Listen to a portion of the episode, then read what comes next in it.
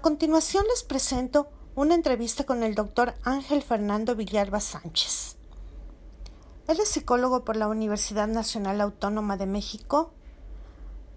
Además, cuenta con una maestría en neuropsicología clínica y doctorado en psicología en el área de las neurociencias de la conducta por la UNAM. Cuenta con una estancia académica en la Facultad de Psicología de la Benemérita Universidad Autónoma de Puebla. Ha publicado artículos en revistas de México y de todo el mundo sobre neurociencias y deporte. Ponente en congresos en México y alrededor del mundo. Docente de la licenciatura en Psicología de la FES UNAM, tanto presencial como en sistema abierto jefe del área clínica del Instituto de Neuropsicología Clínica y miembro de la Society for Neuroscience con sede en Washington. Fernando, eh, dentro de su gran experiencia, ¿cómo usted le podría explicar en unas palabras así muy simples a personas que no tenemos estos estudios qué es el TDA? Ok, pues es un eh, trastorno del neurodesarrollo es decir, que inició desde, desde el momento en el que el, sistema nervioso se fue desarrollando antes del embarazo y después del embarazo y no hay una causa única, ¿no? Este, es multifactorial.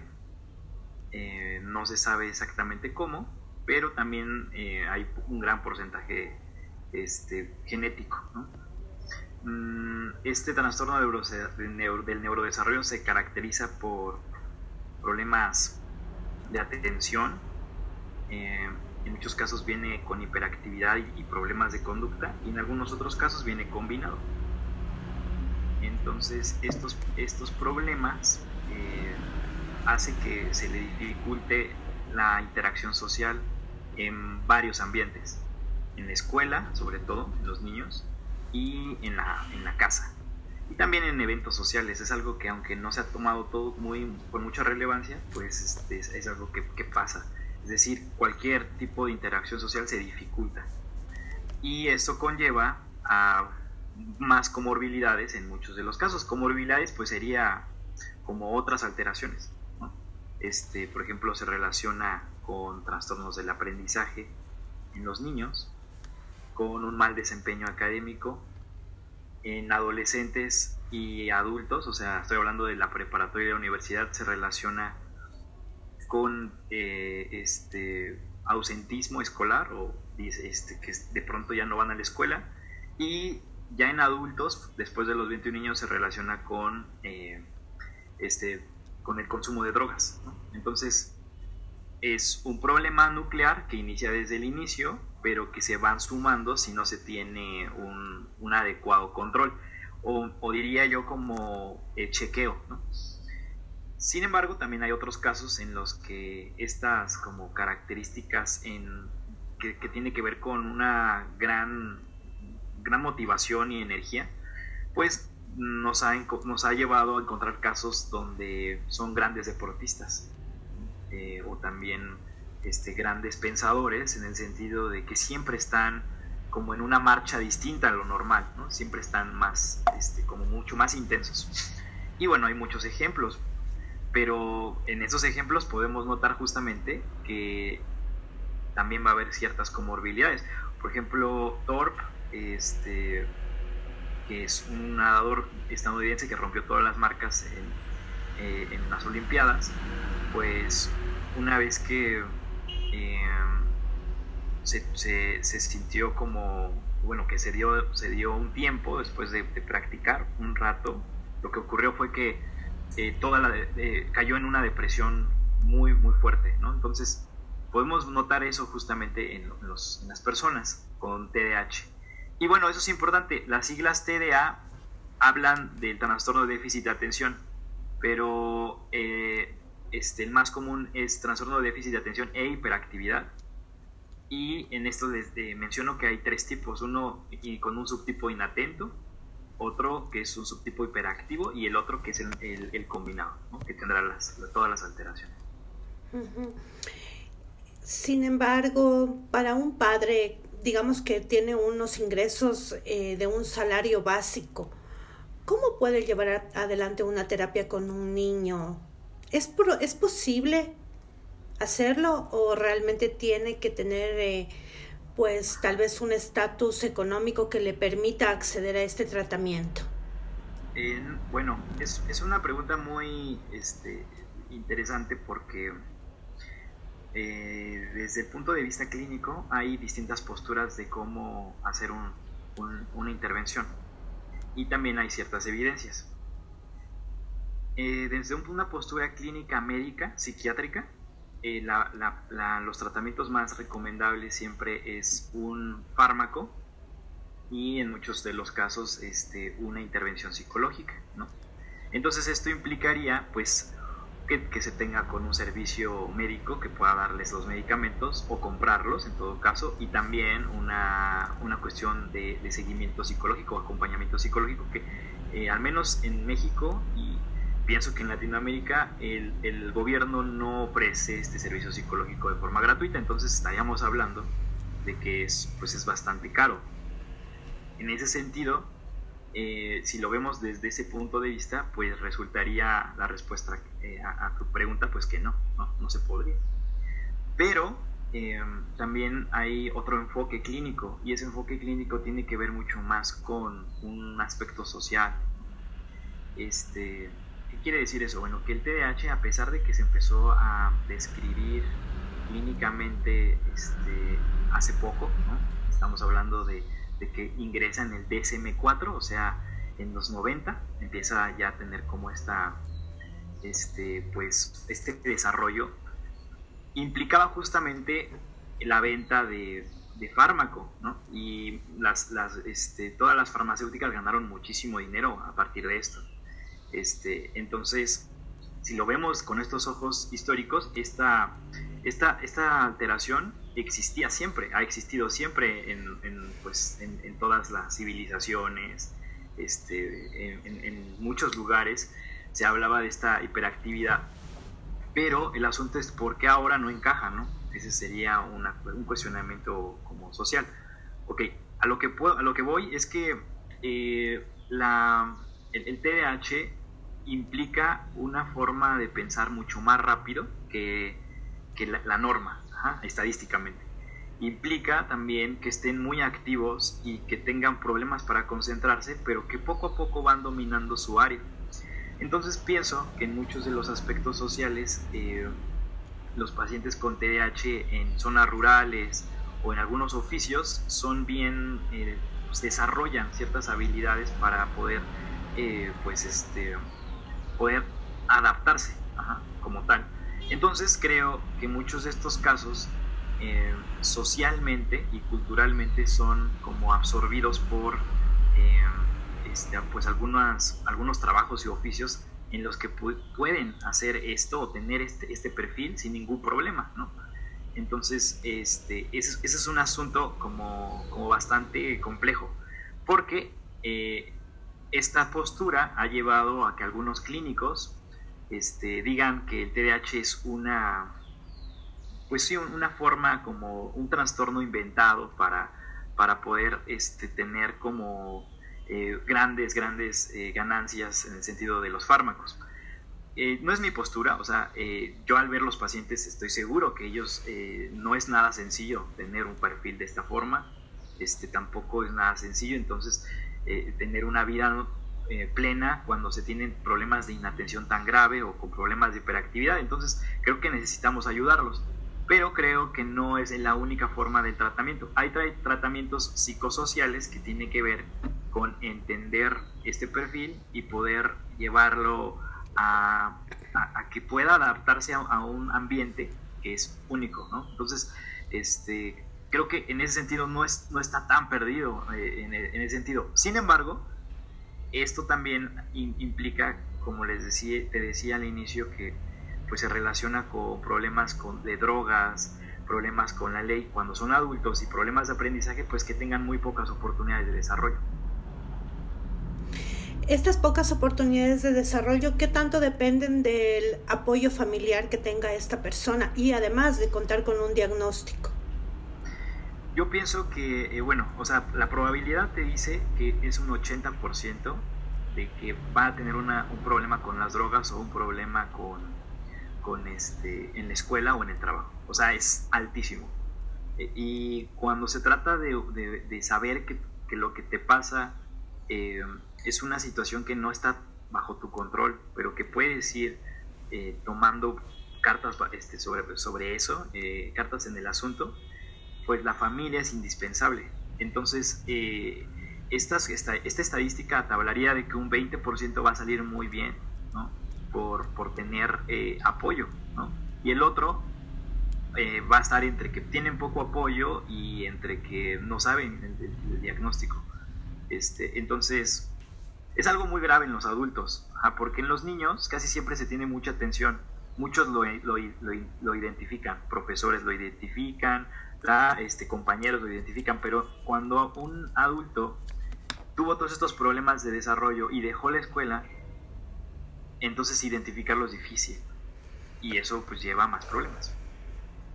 Dentro de las personas que más o menos según las estadísticas me parece que un 5% de la población podría padecer de TDA.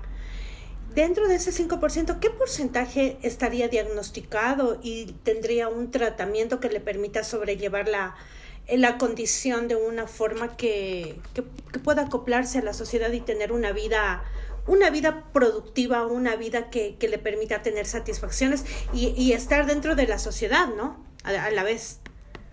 Sí, pues eh, aquí hay, datos estadísticos muy importantes que se tienen que tener en cuenta.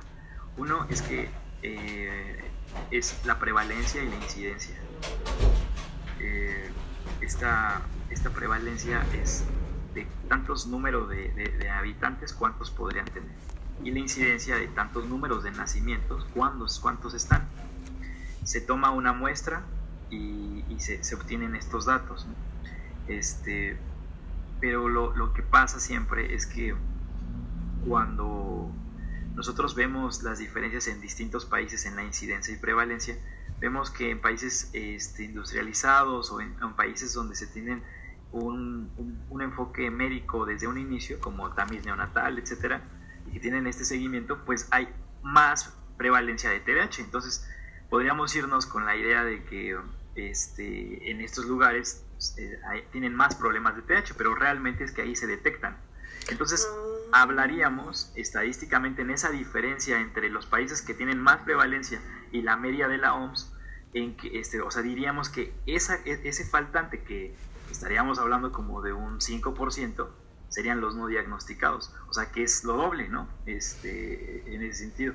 Entonces, mm, es, es, algo muy problemático. De hecho, en algunos estudios en México hablarían de que de un, una, en una escuela regular de 30 alumnos habría pues más o menos unos de 3 a 6 en ese salón con problemas este, graves. ¿no?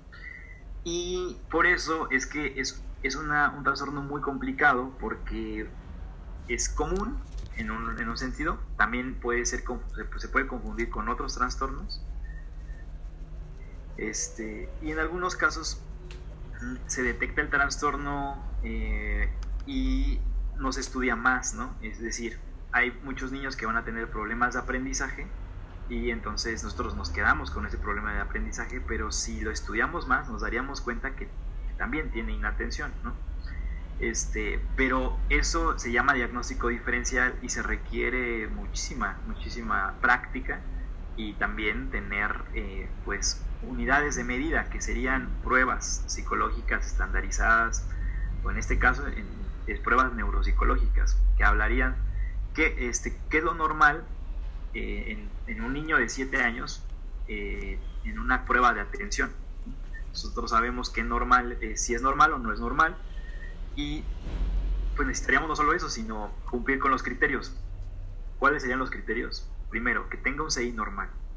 Segundo, que tenga más de 6 años. Tercero, que tenga estos problemas en, todo, en, todos los ámbitos, no solamente en la escuela o solamente en, la casa, sino que se presente en todos los ámbitos.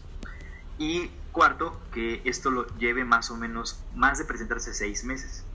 Entonces, esos serían los criterios. Y por eso es que tendríamos que tener, pues, eh, pues mucha atención en el diagnóstico de los niños. Este, quien lo tendría que dar es quien haga estas pruebas. Tristemente, las pruebas no las hacen muchos. Este, las, las hacen los psiquiatras o neurólogos en, en una visita de un solo día. Y esos diagnósticos pueden estar equivocados. Digo pueden porque tal vez tengan mucha, eh, mucho ojo clínico, pero no cumplirían los criterios que se tendrían que hacer a nivel de, evaluación. Hace un momento mencionaste que muchas veces se confunde y dan un mal diagnóstico. ¿Con qué tipo de otros eh, trastornos se podría confundir? Okay, eh, se puede confundir con epilepsia cuando se trata de una crisis de ausencia. Eh, hay niños que son muy inatentos, pero estamos ante una crisis de, este, epiléptica. Entonces ese sería uno. El segundo, eh, con trastornos de conducta, es decir, que se porta, tiene todas las, las características en, en, la escuela, pero en la casa de su abuelita, donde le ponen límites, no tiene ningún problema. Entonces eh, se puede confundir con trastornos de conducta, ¿no? en donde no tiene TDAH, sino el asunto es ambiental. Eh, también se puede confundir con eh, TEA, el trastorno del espectro autista, en sus variantes de alto funcionamiento, es decir, con lo que antes se le llamaba síndrome de Asperger, también se le puede confundir. y bueno, también se le puede confundir con trastornos del aprendizaje. ¿Cuáles son esos trastornos del aprendizaje? Eh, los trastornos del aprendizaje eh, van sobre todo relacionados con las habilidades escolares, que pueden ser lectura, o sea, fallas en la lectura, que se le conoce como dislexia. Eh, también puede haber fallas en aritmética, que se le conoce como acalculia, que no puede hacer sumas, restas, operaciones de ningún grado. Y también puede haber algunos problemas específicos como la escritura, ¿no? que también se le, se le puede conocer como disgrafia. Es decir, eh, los niños no aprenden por más que se le dé todas las oportunidades, que los maestros intenten una y otra vez enseñarles, y entonces pareciera que son unas personas inatentas, pero lo que está pasando en realidad es que tienen un problema de desarrollo cerebral en áreas específicas del cerebro que hoy se conocen como parietales, áreas parietales, que provoca que no aprenda eh, este, por más que se intente. Entonces ellos requieren pues una, una forma de, enseñar totalmente distinta. En Latinoamérica, eh, ¿por qué si es tan grave el problema, por qué de parte del Estado no existe la preocupación y la creación de políticas? Ahí son muchos, muchos factores, ¿no? Este, por ejemplo, en México, un, punto así grave que, que, a mí me parece este, bárbaro es que no hay plazas de psicología en ningún hospital. Y si hay, hay muy contadas, pero pues nadie lo, lo toma, ¿no? Eso sería uno. Y la otra, este, diría que eso sería enfocado ya a, a atender los casos. Pero hay un gran, un gran hueco en el sentido de prevenir o de atender tempranamente. Y en este sentido, lo que tiene que ver es eh, la divulgación de todas estas formas de estudio a los profesores, a este, los profesionales de, pedagogía, este, hasta psicólogos, porque hay psicólogos que no utilizan estas nuevas técnicas que nos ofrece pues eh, la neuropsicología. Entonces, ese sería uno. Y la otra es que, eh, pues, yo, yo pienso que aunque es un, problema grave y que le cuesta muchísimo al gobierno, no, no, no lo ven tan, tan cercano, sino se trata de años. Es decir, una, un paciente con TDAH, eh, pues en los primeros años no va a tener ningún problema grave, ¿no? sino va a tenerlos después y va a significar que no tuvo tantas oportunidades, que no tuvo una gran, un desarrollo en la escuela y entonces pareciera que es silencioso, pero realmente estaríamos ayudando a la gente a, poder pues este, desarrollarse plenamente. En los casos que tú atiendes en, tu clínica, más o menos qué cantidad de pacientes siguen con el tratamiento, tienen continuidad, lo toman responsablemente. Sí, esto, eh, la adherencia terapéutica es algo muy importante en este ámbito. O sea, es decir, cómo, cómo hacerle para que eh, no lo abandonen. Y bueno, en los casos que nosotros tenemos, siempre hablamos de, un, de un, una intervención que va a durar un año, mínimo, un año. En este año, lo que hacemos es eh, trabajar en el consultorio y en lugares, este, tanto en la escuela como en casa. la forma de trabajo es que nosotros atendemos, evaluamos, vemos cuál es el nivel de atención, cuáles son eh, los problemas. Se le llama ejecutivos, que es una forma de relacionar el desarrollo de la corteza prefrontal con la conducta y entonces vamos orientándolo y vamos colocando tareas en casa y algunas medidas en la escuela. Entonces, eh, al principio nos vemos cada semana, pero después puede ir teniendo un poquito más de, tiempo, pero estamos viendo su desarrollo. Entonces, lo que hacemos es eso, justo, y desde el inicio eh, pues decirle que esto es un tratamiento que ni siquiera es curable, o sea, no, es, no hay una cura en el TH, sino que lo que vamos a ofrecerle son algunos, este, pues, simplemente el hecho de que sepa cuáles son sus, sus límites o cuáles son sus problemáticas, en ese año va a mejorar bastante. Tanto así que eh, va a pasar desapercibido en la escuela, sin ningún problema. Esos son como los objetivos. Pero aquí es muy importante lo que nosotros hacemos en la psicoeducación de los papás. Como hablábamos en un inicio, ¿no? Muchos de los pacientes van a tener que pagar todo esto, ¿no? Desembolsar. Entonces es muy importante este, saber eh, que uno de los, de los factores más determinantes es la familia. Entonces lo que, lo que siempre proponemos y que no siempre se toma es que lo más fácil para los papás y para la sociedad es decir que la, la alteración está en el cerebro del niño. Y bueno, de hecho he estado hablando sobre, solo de eso, la alteración está en el cerebro del niño.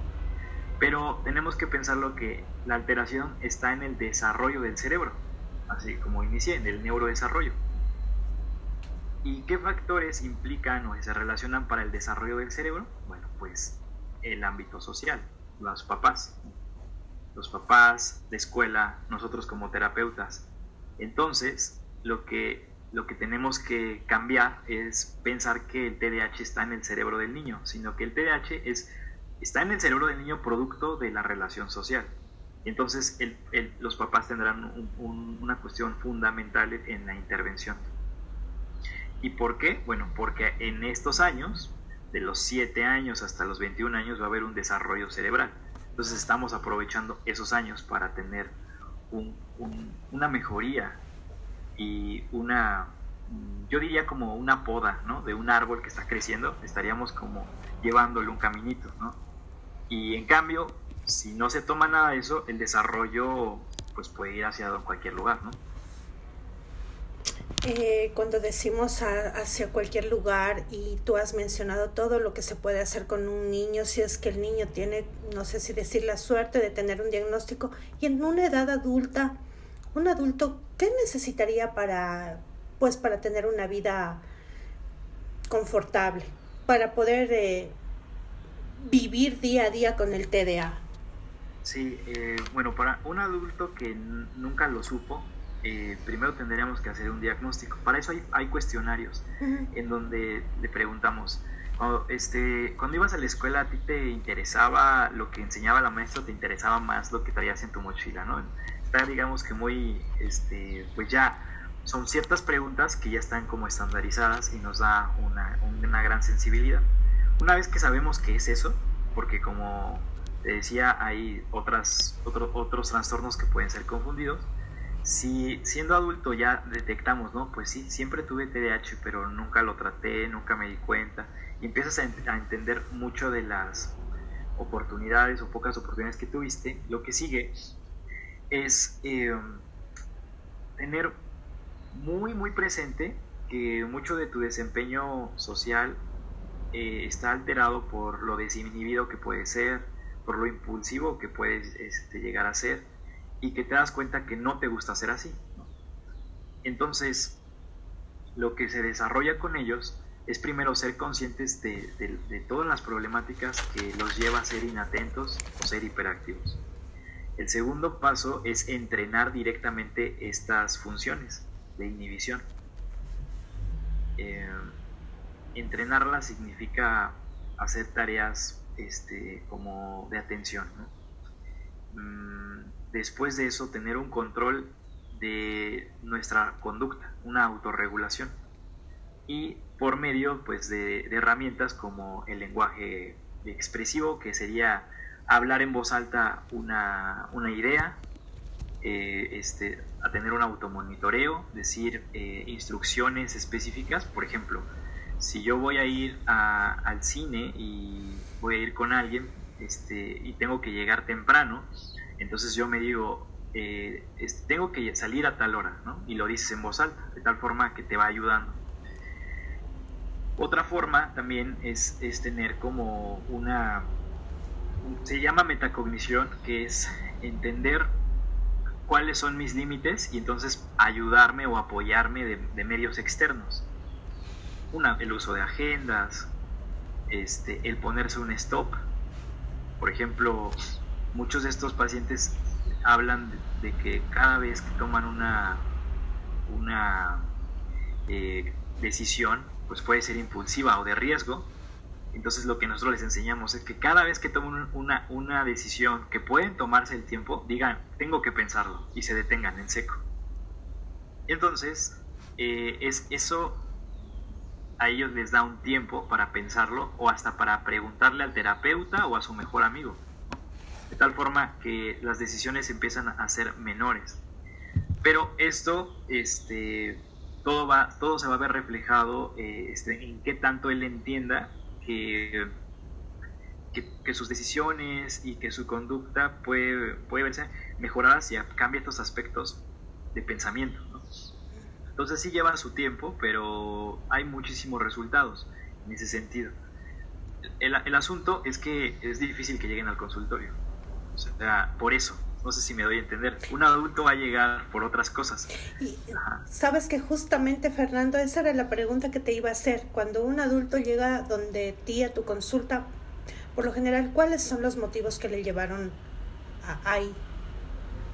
Bueno, en el caso, nosotros este, hacemos neuropsicología y psicoterapia, ¿no? Entonces, casi siempre eh, en neuropsicología que tiene que ver con daño cerebral, pues vienen pacientes que son ya canalizados por psiquiatras o neurólogos, que, que, ellos encuentran el problema y te dicen, no, pues tú trátalo, ¿no? Desde la neuropsicología. Entonces ya vienen muy canalizados y sin problema. Pero cuando llegan a psicoterapia, pues llegan por problemas de pareja, por problemas este, eh, con su trabajo, con, por ansiedad, depresión, ¿no? Entonces, conforme vamos conociendo la historia de vida, de pronto eh, lo que a mí me ha pasado es que empezamos a, ver que esta ansiedad es causante no solamente de lo que le pasó hace un año, sino es algo que ha vivido todo desde siendo niño, ¿no? Y entonces eh, te vas dando cuenta que lo que lo explica mejor, pues es un TDAH, ¿no? Y dices, mira, es posible que tú tengas TDAH y entonces cuando damos el diagnóstico ellos se sienten súper estudiados, como, ¿cómo lo sabes? No? O sea, eh, justo esto me pasó. Y entonces ellos se sienten más tranquilos en el diagnóstico después de mucho tiempo, porque pueden tomar este, pues, cartas sobre el asunto y ahora saben que su ansiedad realmente era una necesidad de estar en, eh, pues, haciendo cosas pero la gente le decía, es que no tienes, deja de moverte, es que no lo hagas. Y entonces eso lo llevó a pensar que siempre hace todo mal, ¿no? Cuando él tenía un ritmo muy avanzado. Mm. Oye, no se me ha dado tanto, me ha dado muy, me parece un tema muy, muy sensible, ¿no? Y, y mucho más para, para una persona que la sufre, ¿no? Claro, sí, sí. Ah, y el otro punto que a mí me parece, este, bueno, el otro interesante de cómo llegan los pacientes adultos de TDAH es por sus hijos, eh, por esta cuestión genética que mencionaba. Sus hijos tienen todos estos problemas y entonces ellos se ven reflejados en sus hijos. Ay, Dios mío, qué triste, triste, triste realmente. Muy Sí, sí, entonces esa es la otra forma. Eh, yo diagnostico a sus hijos y ellos dicen es que se parece, es igualito a su papá. Y entonces empezamos a analizar. y pues, sí, pues sí, en ese sentido. Ay, Dios mío. Eh, yo sé que es muy importante los conocimientos, la preparación, el estudio. Sin embargo, ¿qué valoración tú le, tú le das a, la humanidad, a la empatía, a todas eh, eh, estos conocimientos blandos dentro de tu consulta y, de tu de, todo lo que tú haces ahí? ¿Cómo, ¿Cómo tú logras equilibrar todo eso? Bueno, o sea, en el sentido de, con los pacientes o en el sentido de la humanidad así en, en el momento en el que estamos. No, a lo que yo me refiero de humanidad es a, a, a desarrollarla con el paciente. Como tú, ah, cuando tú, pues, eh, escuchas todas estas historias, ¿qué es lo que tú sientes? Eh, y es más, ¿qué fue lo que te llevó a ti a, a especializarte y a, y, a, y a trabajar en esto? Pues creo que el hecho de que tú le, le digas que lo entiendes y que puedas explicarle lo que sientes eh, es una gran, un gran avance en ellos. Porque muchas veces los problemas pensamos que son únicos y cuando nos damos cuenta que lo compartimos con millones de personas, eh, entonces entendemos que no estamos solos. Entonces creo que eso es, eso es muy importante en los pacientes.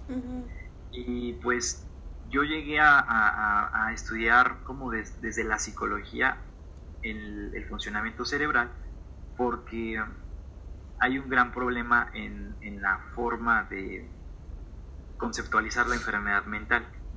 Por un lado, eh, los tratamientos farmacológicos sí tienen un gran avance, pero se tienen que orientar en su vida diaria, se tienen que orientar en un seguimiento y acompañamiento. Entonces yo empecé viendo pacientes con demencia, ¿no? Y veía justamente un, un, problema en que yo los conocía cuando empezaban con algunas alteraciones y cómo pasaban los años y empeoraban en, todo sentido. Entonces yo, yo decía, bueno, no puedo hacer absolutamente nada eh, para frenar el Alzheimer o frenarlo, ¿no? no se puede hacer mucho. Sin embargo, se puede hacer mucho cuando le adelantas el pronóstico al paciente. Claro, claro. Entonces, entonces eso es lo que creo que también puede pasar con los, con los jóvenes o los niños que se, tal vez con, no, con el paciente, pero sí con sus papás, decir, miren, si no sea, este es el pronóstico, y creo que eso, al menos desde mi punto de vista, es un gran cambio este, eh, en, en, el trato de, con, cualquier, con cualquier paciente. O sea, lo que tú dices es, eh, tal vez lo que hace, como claro, es, recién este trastorno se diagnosticó en el 90, se aceptó en el 90, ¿no? Eh, pero por ejemplo, un niño que ahora tiene la oportunidad de ir donde un profesional que está preparado, capacitado y le diga, ¿sabes qué? Si tú no tomas medidas, pues esto es lo que te espera. Y ya se puede hacer algo, se puede cambiar la vida de ese paciente. Sí, y, es, y eso es muy importante porque eh, hay muchos que no van a querer diagnosticar. Que te dicen, es que no, ¿para qué diagnosticar? todas las personas somos distintas, ¿no? Y te dicen argumentos que me parecen aceptables en un grado, pero cuando nos damos cuenta de que no somos tan distintos en realidad y que tenemos ciertas características en común, el hecho de diagnosticar le da un, un respiro al paciente de responsabilidad y segundo nos ayuda a mejorar en los tratamientos, porque sabemos cómo ir eh, mejorando con los años. Y no solamente hablo de, mi, experiencia clínica, sino de, los, de la evidencia científica que se va sumando cada año. Por eso es importante el diagnóstico a nivel de, desarrollo de salud. ¿Tú en tu consulta has tenido casos de que a los eh, padres les cuesta recibir este diagnóstico? ¿Cómo lo reciben por lo general? ¿Cuál, ¿Cuál, es la reacción de un padre cuando tú le das este diagnóstico y le dices que pues realmente es una condición de vida y que, y que tiene que aprender a vivir con ello? Eh, bueno, sí, es muy, muy común que en, este, pues no sepa nada de, o mejor dicho, cuando se trata de cualquier cualquier, cualquier trastorno mental, porque este, es eso, eh, hay un gran tabú eh, en todos, tanto en el que recibe el diagnóstico como los que están a su alrededor. Entonces, eh, se tiene que trabajar muchísimo con eso, este, diciéndole justamente que, que, bueno, todos somos muy distintos, todos somos muy distintos, este, que tendríamos como características muy distintas entre uno y otro. Pero cuando se trata de una característica específica, que en este caso es atención y, e hiperactividad, y lo comparamos con la norma y está a dos desviaciones estándar de la media, que, o sea, esos son como, ¿cómo decirlo? O sea, es, todos los, todas las características, hasta la estatura, ¿no? este, están agrupadas en una distribución normal. En la distribución normal se le llama campana de Gauss y este, es una, exactamente, ¿no? Entonces, cualquier característica puede ubicarse en algún lugar. Entonces, cuando hablamos de atención, estamos hablando de que su, su atención está por abajo de la norma, o sea, es muy distinta a los demás, pero solamente en, en esas puntuaciones. ¿Por qué? Porque el CI, que es la, el coeficiente intelectual, está en la media. Entonces, estamos, no estamos diciendo que sea poco inteligente, nada, nada, solo estamos diciendo que esas características no son normales de acuerdo a la estadística. Entonces nosotros tenemos que hacerle ver que el, trastorno no es el que, te da identidad. Tu identidad es la que tú estás formando. El asunto es que este trastorno te va a, dar eh, pues problemas si no lo, lo, entiendes así para saber quién eres en tu desarrollo. Eh, por eso es, muy, o sea, en los casos de, de, este, de cómo nombrar a las personas con trastornos, pues es muy importante decir que es la persona con tal trastorno. Nunca mencionar a la persona con el adjetivo. O sea, es muy común que digamos, el niño es autista, ¿no? Eso está equivocado, tendría que ser el niño con autismo. Porque eso no define quién es. Entonces, eso se tiene que trabajar con todos los pacientes. Claro. Em, hace un momento tú dijiste que los niños con TDA pueden desarrollarse bien en, ciertos trabajos, en, ciertas ocupaciones, actividades, profesiones. ¿Cuáles serían esas profesiones que tú recomendarías para estos, bueno, ya adultos, ¿no? Sí, también, pues siempre ellos son unas personas muy activas, muy activas cuando se trata de, del, combinado o hiperactivo. ¿no? Entonces, en estos casos, sí se recomendaría el deporte, o sea, eh, a nivel profesional, porque este, o sea, no tendrían problema en estar entrenando todo el día, y eso es algo que, se, se explota muy bien, pero siempre se debe de haber, tener un acompañamiento psicológico. O sea, no nada más es como, ah, pues ponte a correr y ya, ¿no?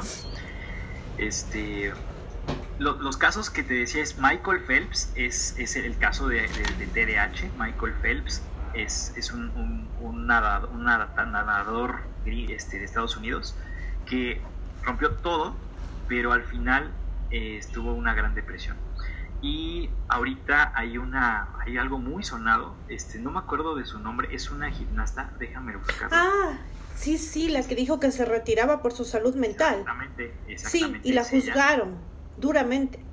Exacto ella es otro caso de TDAH pero ah también. sí también. Yo no sabía que tenía TDAH yo pensé que tenía depresión o ansiedad. lo que, lo que lo que te decía no de que este el, el TDAH es nuclear y después, conforme vamos creciendo, va teniendo más comorbilidades, ¿no? Este, eso justo es lo, que ocurre con, con, estos pacientes. Entonces sí, ella también eh, tiene un, De hecho, estaba medicada este, para TDAH. Este, y bueno, eso sería como, como una cuestión eh, que yo diría, el deporte, el desarrollo del deporte es muy bueno. Y también eh, cuestiones activas, este, como por ejemplo eh, trabajo de campo, ¿no? O sea, cualquier cosa de campo estaría muy bien. Eh, yo pensaría también que este, en este caso eh, podrían pues tener un, buen desarrollo en oficios manuales. Este, diría eso, ¿no? Pero siempre va a haber personas que, aunque se tenga este diagnóstico, van a ser muy buenos en otra área, ¿no? Entonces yo diría en ese sentido.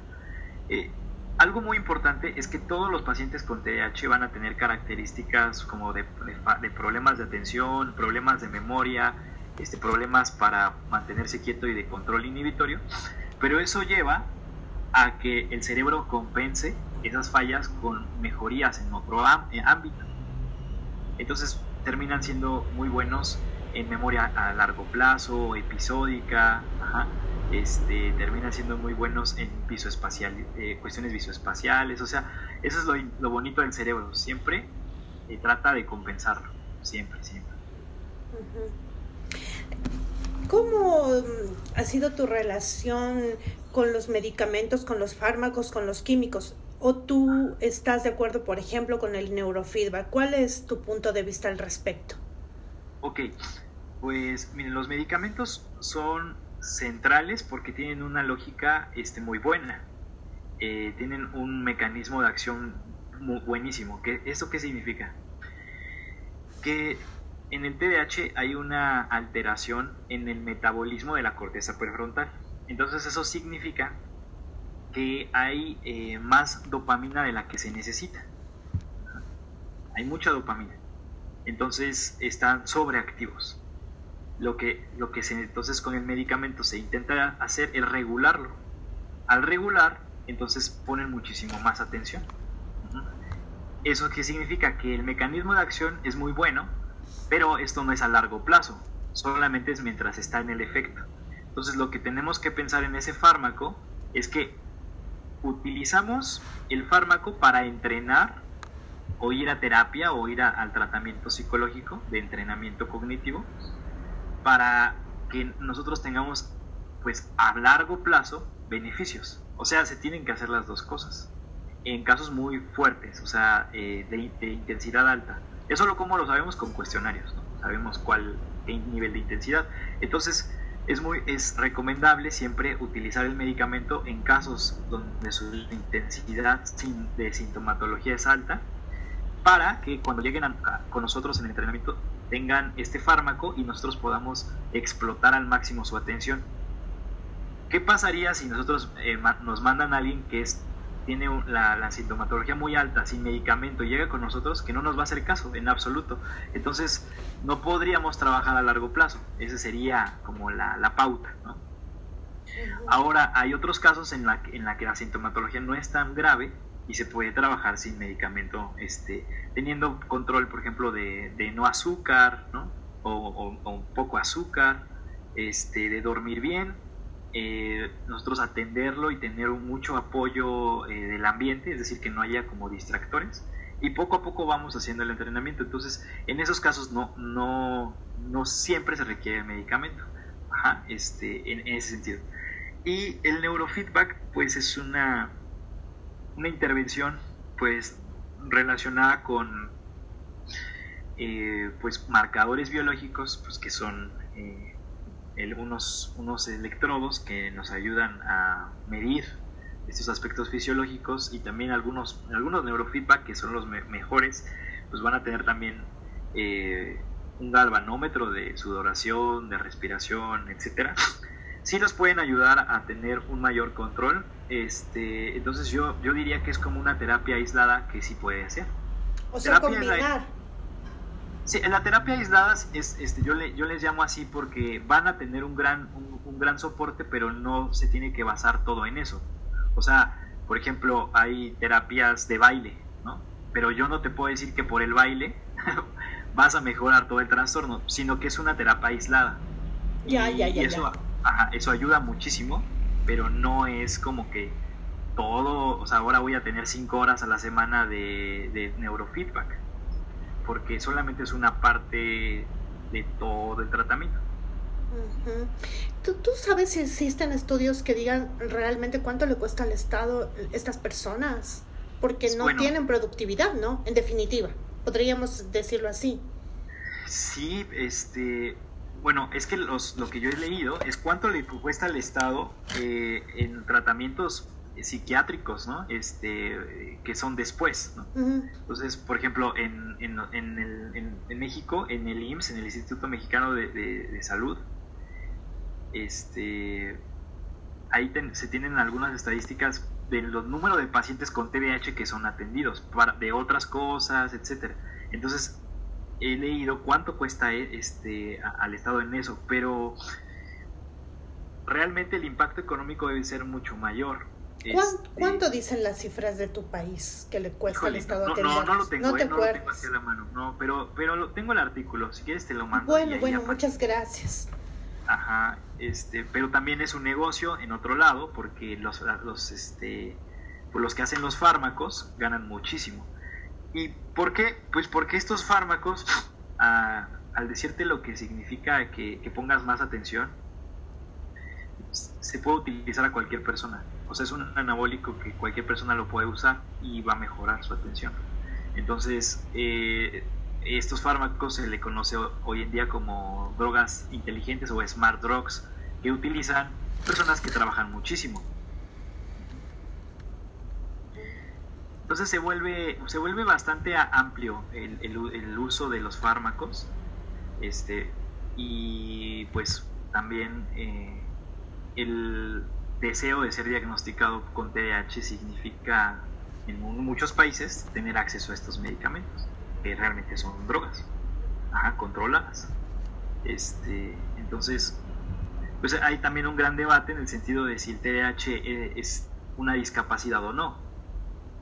Y bueno, eh, yo pienso que no lo es, pero siendo estrictos con lo que se dice que es una discapacidad, en donde si hay alteraciones de la vida diaria, donde hay un origen biológico, pues este, sí nos lleva a este, este dilema. ¿no? bueno, yo recomiendo un documental que se llama eh, Take Your Pills, así se llama, eh, Take Your Pills, que lo hizo Netflix sobre pacientes con TDAH y su relación con las drogas. Y es bastante interesante. ¿Me puedes deletrear Bills? B-I-L-L-S. Ah, pills, de, de, píldoras. Ah, pills, ya. Toma. Take your pills. Ah, Pacientes con TDAH, ya. Toma tus píldoras se llama, ¿no? Bueno, es que no sé si, si le, aquí en México no lo tradujeron, ¿no? Así lo. Ya, ya. Sí, sí, ya lo es veo. Como, toma tus píldoras. Ya, ya. O sea, es muy alto que los, los pacientes con TDA tengan, tengan como adicción a la droga. Ajá, sí, exacto. Y también que, pues, el hecho del consumo de muchos años puede llevarlos a grandes problemas. Obviamente. ¿Y el alcohol o solo las drogas? No, sí, este, el alcohol también, el exceso. O sea, ese, es que es el exceso de todo. Ah, el problema a nivel cerebral es un problema de control inhibitorio. Entonces, toma de riesgos, eh, el uso de drogas, este, relaciones personales caóticas, delincuencia, todo eso se va a relacionar. Pero por eso es que algunos artistas quedan perfecto en ese ámbito. ¿no? O sea, ese es el asunto. O sea, no puedo decir que todos van a salir muy mal, sino algunos ah, este, entienden todo esto y entonces viven con, esta, con este riesgo y le toman su sentido de vida, ¿no? Eh, tú dijiste también hace un momento al comienzo, eh, cuando comenzamos a hablar, que esto se desarrolla desde antes de la gestación. ¿A qué te refieres con eso? Eh, bueno, cuando se trata de un problema del neurodesarrollo, este, todos los factores ambientales, genéticos y, y también diría hasta químicos tienen que ver con el desarrollo del cerebro. Entonces, eh, cuando una, una, mamá consume drogas, mm. alcohol o algún fármaco, va a tener un problema en el desarrollo del cerebro del niño, va a tener un mm. impacto, aunque sea pequeño. Ah. Entonces, esto se relaciona con TDAH. Eso se le llama factores de riesgo este, prenatales. Pero también hay factores de riesgos perinatales que implican la presentación de TDAH. Eh, los factores de riesgo perinatales es que haya una hipoxia, o, es decir, que no llegue oxígeno al, cerebro del niño, ya sea porque tiene el cordón umbilical en el cuello o porque tardaron muchísimo en el parto. Aquí en México ya no se utiliza forceps desde hace muchos años, pero el uso de forceps también puede llevar a esto. Este, el consumo de drogas eh, o también en algunos casos en, la cuestión perinatal es eh, cuando hay alguna complicación, la que sea, una complicación en nacimiento.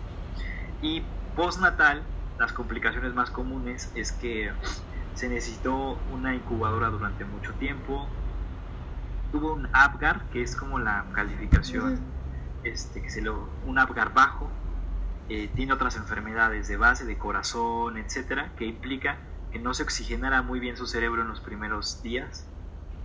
Y eso va a tener un gran impacto en la presentación de eh, enfermedades, no solamente de TDAH, sino de, de otras. Este, entonces, ahí estaríamos hablando de que factores ambientales estuvieron este, pues, teniendo como un freno en el desarrollo del cerebro y que después se va a ver expresado problemas de conducta. Entonces, eh, esto, esto es cierto. Y lo otro es una cuestión genética, que aunque hoy haya salido todo perfecto en el embarazo, aún así hay algo genético que nos lleve a que se presente esta, esta alteración. Entonces, es estas enfermedades que no es una causa, sino pueden ser muchas.